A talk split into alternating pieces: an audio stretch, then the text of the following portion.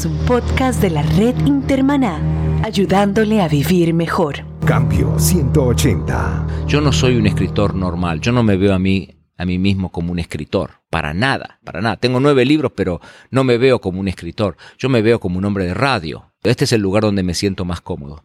Este, entonces me cuesta mucho escribir. Es un parto. Cada libro que escribo es la verdad, la verdad, la verdad. Es un parto.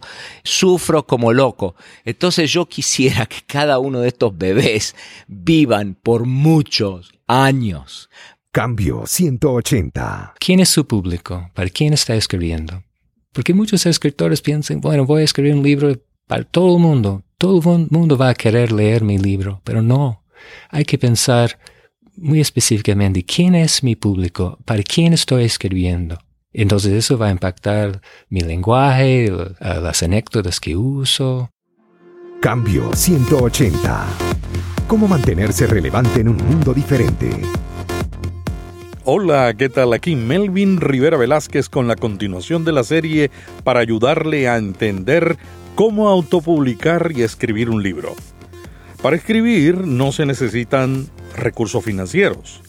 Usted puede hacerlo tan solo con una pluma y un papel o una laptop o una tableta o un teléfono celular.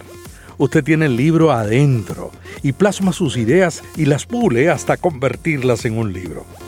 Sin embargo, el proceso es muy trabajoso y requiere de buenas prácticas y ayuda profesional. Escribir un buen libro toma dedicación. Los buenos libros son aquellos que empezamos a leer y nos es difícil dejarlos a un lado. Los libros de pobre contenido son los que abandonamos leyendo el prólogo o el primer capítulo. La gente hoy día es más exigente con los libros que leen. Cada persona enfrenta muchas demandas para el uso de su tiempo. La familia, la iglesia, el estudio, los amigos, el trabajo, las tareas del hogar, están cada día demandando nuestra atención. Si usted planea escribir un buen libro, este programa le ayudará con consejos prácticos. Hoy conversaremos con Andrés Panasuik, autor de nueve libros que explica su proceso para escribir sus obras.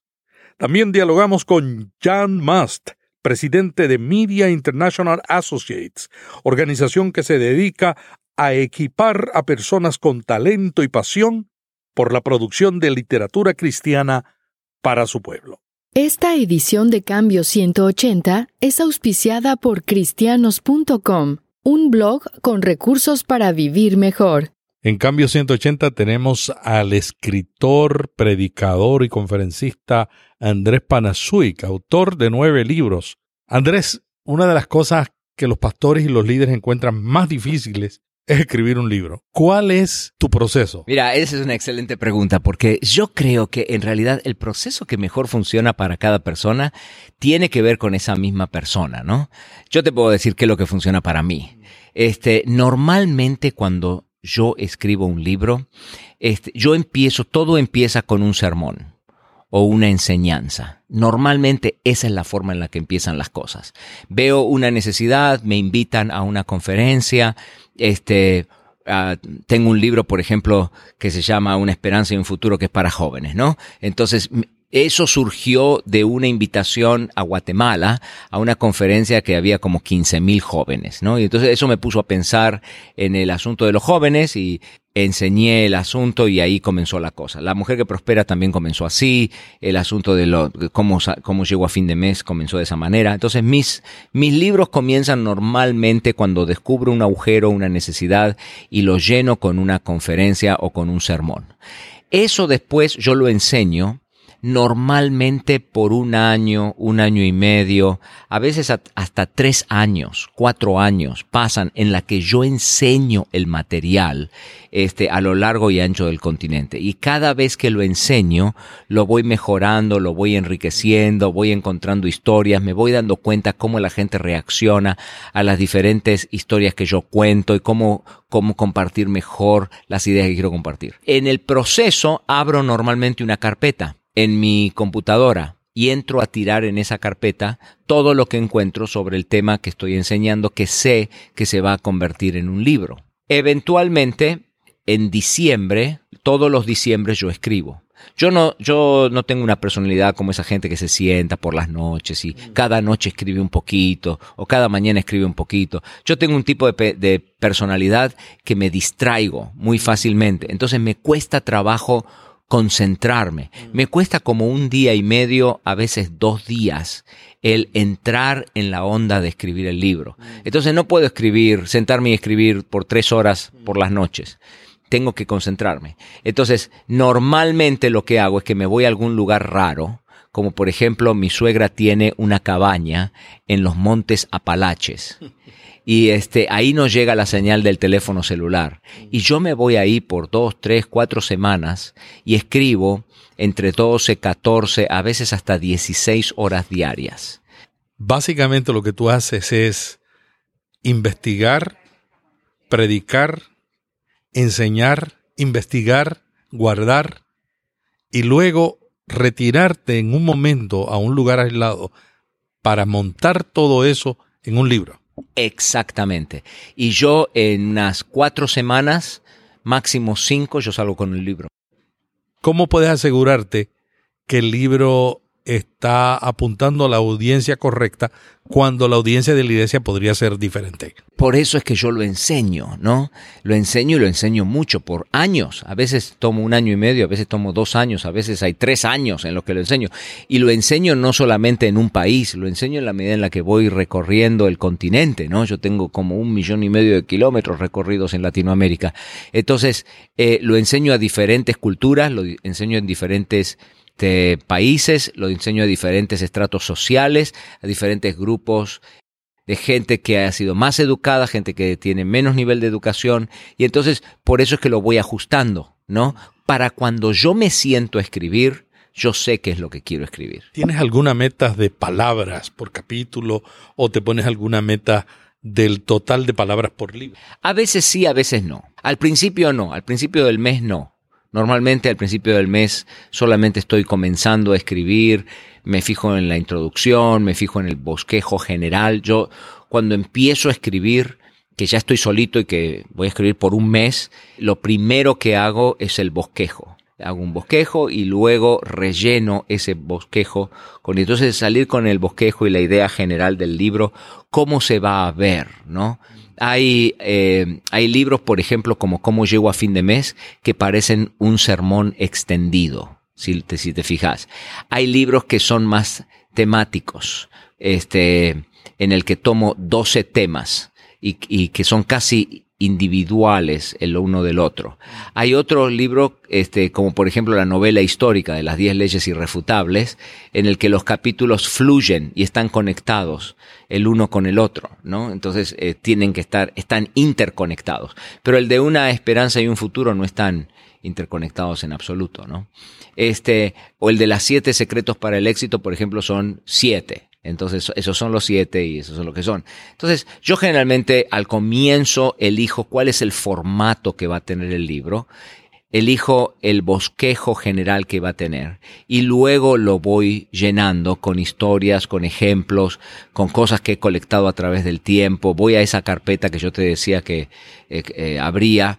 Eh, y ahí tengo cosas que he coleccionado por años, ¿no? Y luego también al mismo tiempo hago una investigación en la Internet. Mm. Eh, al mismo tiempo que estoy escribiendo, estoy investigando. Investigo historias, eh, porcentajes, ejemplos, trato de traer datos actuales, ¿no? Los últimos datos de algo. Entonces, este, siempre, a pesar de que me voy a un lugar en el que la gente no me puede llamar por teléfono y molestarme, ese lugar tiene internet. Mm. Porque en la medida en la que escribo, me da curiosidad por algo y, lo investigo y lo meto en el libro, ¿no? Yo pienso, ¿no? Si me dio curiosidad a mí, también le va a dar curiosidad al lector.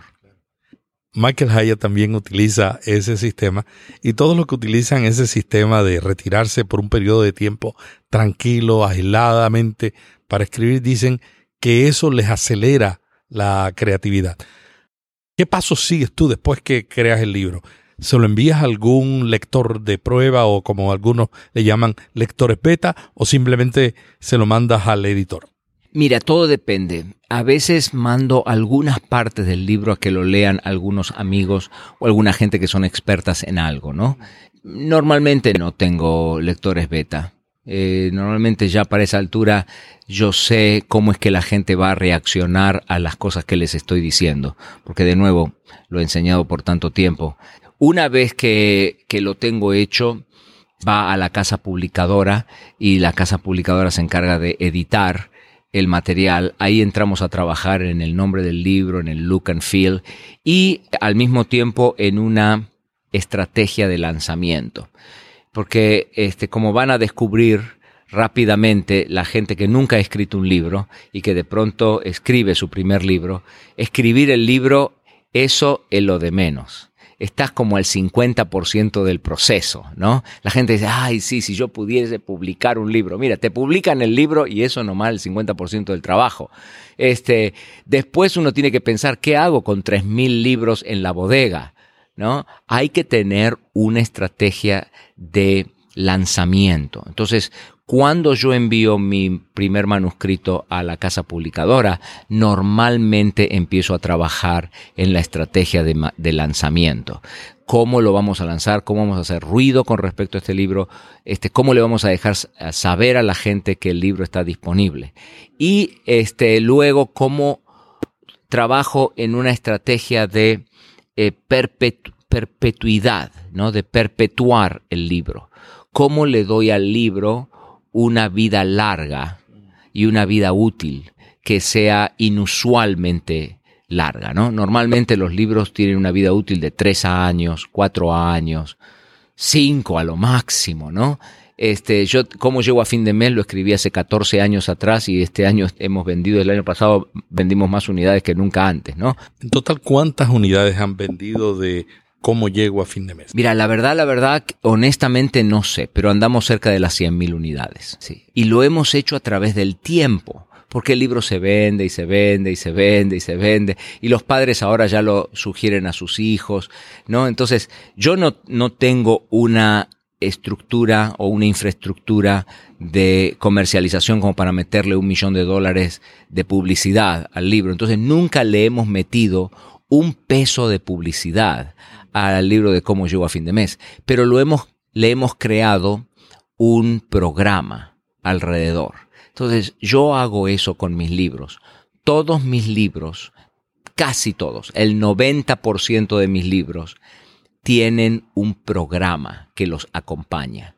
Entonces, el, el, libro vende bien los primeros años porque, bueno, está disponible con la casa publicadora y eso. Pero mientras que la casa publicadora está vendiendo los libros, yo estoy eh, creando y desarrollando y expandiendo el programa que lo va a apoyar. Entonces, este, por ejemplo, el libro de jóvenes va a tener un programa eh, de estudios bíblicos para los jóvenes, ¿no? Y eh, el libro va a acompañar a ese estudio bíblico. El libro es parte de algo. Cuando el libro es parte de algo, entonces la vida útil de ese libro se extiende y vale la pena realmente el sacrificio que uno ha hecho para escribirlo. Ah, porque a mí me parece de que a veces uno hace un gran, gran, por lo menos para mí, ¿no? Yo no soy un escritor normal, yo no me veo a mí a mí mismo como un escritor, para nada, para nada. Tengo nueve libros, pero no me veo como un escritor. Yo me veo como un hombre de radio, de un comunicador social, primordialmente de radio. Este es el lugar donde me siento más cómodo. Este, entonces me cuesta mucho escribir. Es un parto. Cada libro que escribo es la verdad, la verdad, la verdad. Es un parto. Este, sufro como loco. Entonces yo quisiera que cada uno de estos bebés vivan por muchos años para que valga la pena el sufrimiento y el dolor. Entonces no hay que olvidarse que uno tiene que tener una estrategia de lanzamiento asociada con la escribir el libro y una estrategia de eh, de programa construido alrededor del libro para que el libro tenga una larga vida. Algo más que quisieras, algún consejo final que le quisieras dar a un pastor o a un líder que dicen, quiero comenzar un libro, pero no sé cómo empezar. Mira, lo que, este, lo que uno tiene que hacer es descubrir una necesidad. Hay que, yo creo que hay que orar, hay que buscar la dirección del Señor, Es mucho más fácil escribir cuando uno escribe sobre algo que es una pasión para uno. Encuentra tu pasión, encuentra qué, qué te enoja, este, qué quieres arreglar. E, ese tipo de cosas te van a ayudar a escribir y a escribir mejor. Este, y encontrar un espacio, un lugar, una necesidad. Yo, por ejemplo, cuando empecé a buscar material sobre mayordomía, lo único que encontraba era libros de diezmo, ¿no? Entonces, eso significa que ahí hay un agujero en el mercado y hay una gran necesidad. Entonces, yo escribo libros no porque vaya a ganar dinero, porque mi esposa y yo donamos las regalías de la venta de nuestros libros al Instituto para la Cultura Financiera. Nosotros no recibimos un salario de cultura financiera, nosotros somos misioneros, ¿no? Entonces yo no escribo libros para ganar plata, escribo libros porque hay una necesidad. Hay un agujero en el mercado, hay una gran necesidad y ahí le apuntamos y ahí vamos. Y creo que esa es una de las razones por las que los libros han vendido.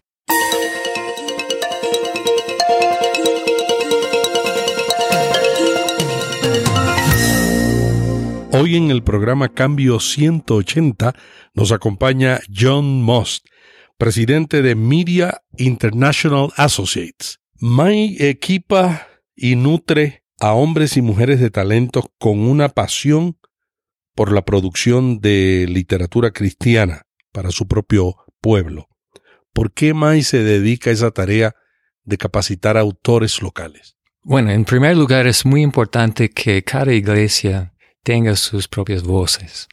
Es decir, um, yo creo que la fortaleza de la iglesia depende de su cuerpo de literatura indígena, es decir, literatura escrita por los mismos creyentes de la zona, porque están escribiendo desde el corazón y la cultura de sus lectores. Y en muchas partes del mundo todavía, desproporción de uh, traducciones en comparación con libros o materiales escritos por los um, autores locales. Entonces Mai quiere cambiar eso.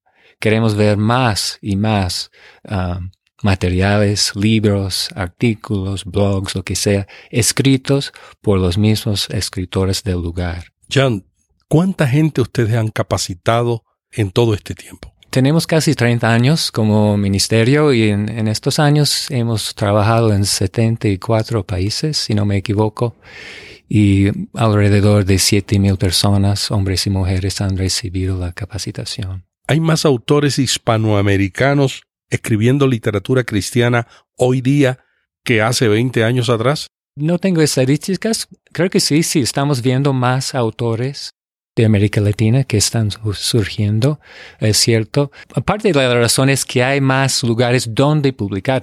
Hace 30 años fui al Perú, fui allá como periodista hace 30 años y escribía yo personalmente, pero también trabajaba en la capacitación de escritores. En ese tiempo no había ni una casa editorial evangélica en el Perú. Hoy en día hay por lo menos dos o tres es muy importante que un autor, un escritor, tiene dónde publicarse. Si no, se va a desanimar. Um, está escribiendo para sí mismo. Y es lo interesante de ser escritor hoy. John, ¿cuál es la parte más difícil? ¿Escribir el libro o distribuirlo? Bueno, claro, el, escribir un libro es un trabajo, ¿no? Es como dar a luz a un bebé realmente. Es un tiempo que se requiere. Pero si uno escribe y no distribuye o no se vende, no, no ofrece, no, no alcanza al lector. Entonces es un trabajo en vano. Es como dicen en el Perú, es mucho nadar para morir en la playa. Los libros electrónicos son una gran oportunidad para los autores nuevos que quieren dar a conocer un contenido. Sin embargo, algunos libreros no están muy contentos con los libros electrónicos. Hay, hay tensiones entre el canal de distribución y la nueva tecnología? Sí existen tensiones, o sea, como es algo nuevo todavía en ciertas partes, ¿no? las librerías piensan que si los autores ofrecen sus libros um, a través de Amazon o por, en forma digital, que eso va a reducir las ventas, pero yo pienso que no, más bien en muchos casos va a aumentar, van a aumentar las ventas porque las personas leen el libro en forma digital y después piensan, ah, yo quiero regalar ese libro a mi, mi esposa, a mi amigo, y, y compran el libro. Entonces, no es uno, uno no tiene que perder el uno ni el otro, o sea, las ventas digitales también muchas veces aumentan las ventas de la página empresa, los libros en forma de, en papel, digamos. Jan, si tú fueras a darle un consejo a un pastor o un líder que quiere escribir un libro, ¿qué tú le dirías? ¿Cuáles son las cosas básicas que él necesita tomar en cuenta? Ah, tengo dos, por lo menos, dos puntos importantes. Y van a pensar que son demasiado básicos, pero en todo el mundo, trabajando con escritores principiantes o escritores que están recién empezando, vemos eso, que tienen que recordar quién es su público, para quién está escribiendo.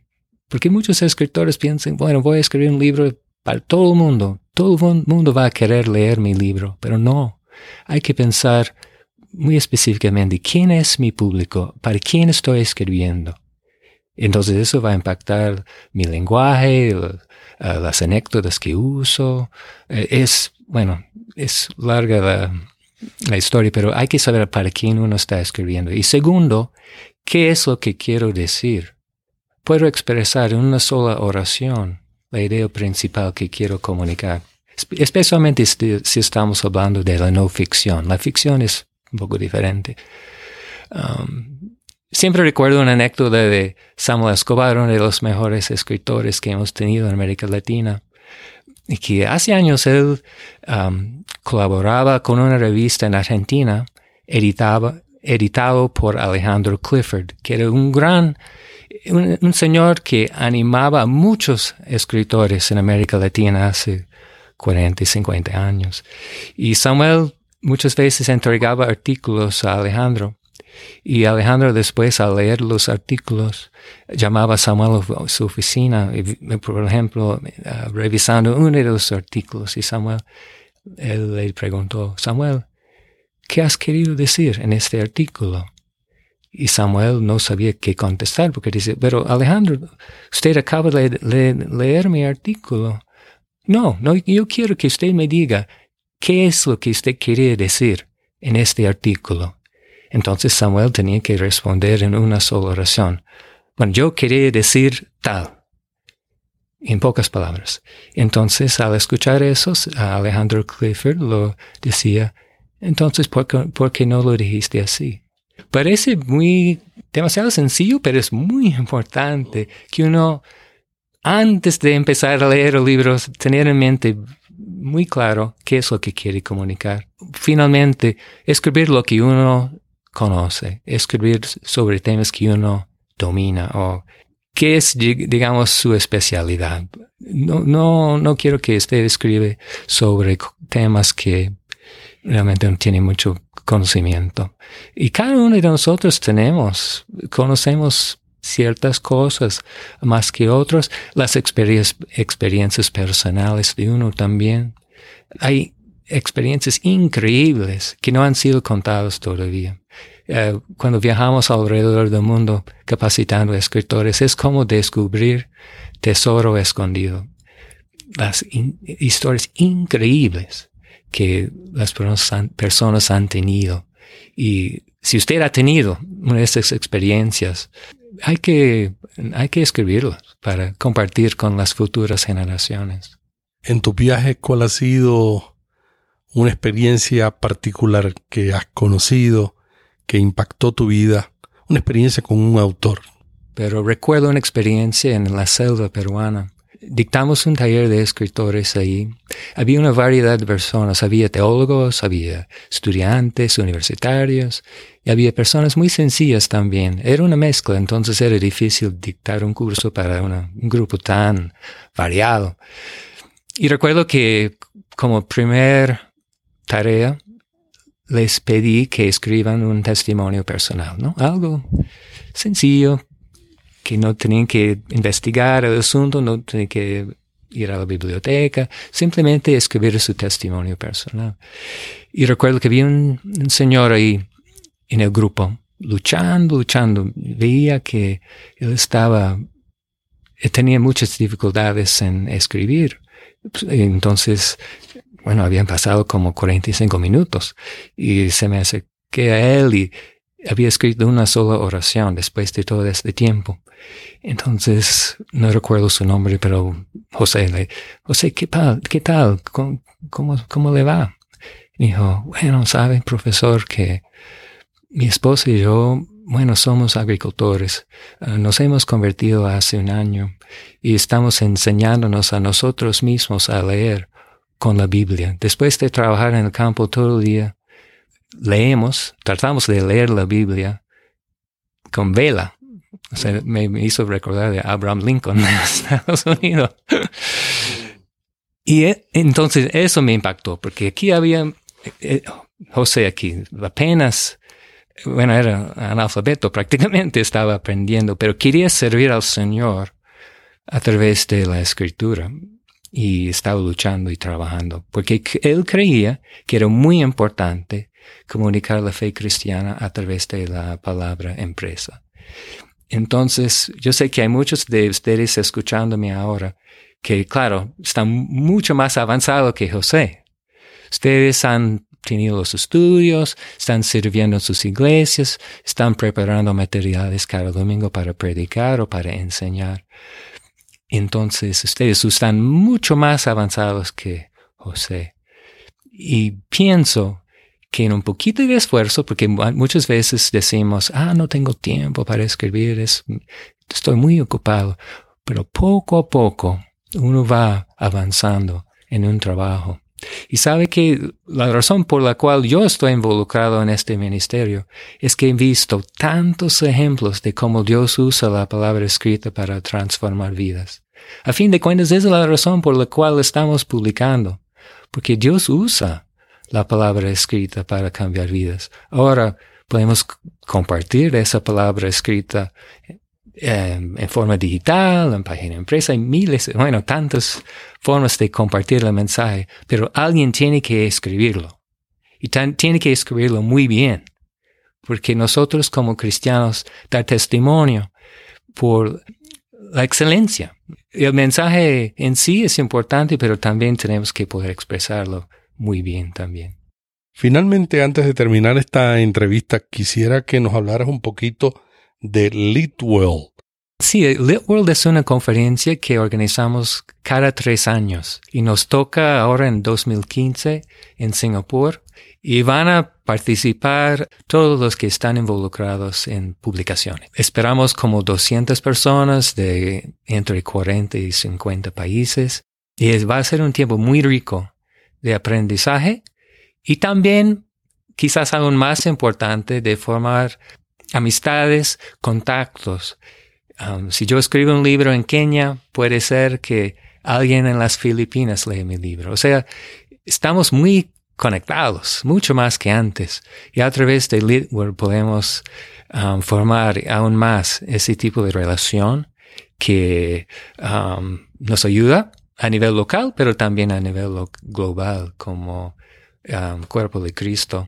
Gracias a nuestros invitados de hoy por compartir sus experiencias. Usted puede comunicarse con Andrés Panasuik en andrespanasuik.com y con John Must en litwell.org. En las notas de este podcast incluiremos los productos, libros y ministerios mencionados en este programa. Y ahora me despido. Hasta la próxima semana, cuando tendremos otra edición de Cambio 180, el podcast para pastores y líderes de iglesias. En la próxima edición tendremos a Daniel Calizaya, de Eje Comunicaciones en Quito, Ecuador, y a José Pepe Farfán, de la empresa Social Media y Comunicaciones de Lima, Perú, dialogando sobre la oportunidad para las iglesias que presentan las redes sociales y la Internet. Si desea comunicarse conmigo, puede dejarme un mensaje en melvinriviera.com, en Twitter, en Facebook o en Google ⁇ hasta la próxima semana y llame a sus amigos para que se suscriban en iTunes a Cambio 180 o lo escuchen en línea. Cambio 180. ¿Cómo mantenerse relevante en un mundo diferente?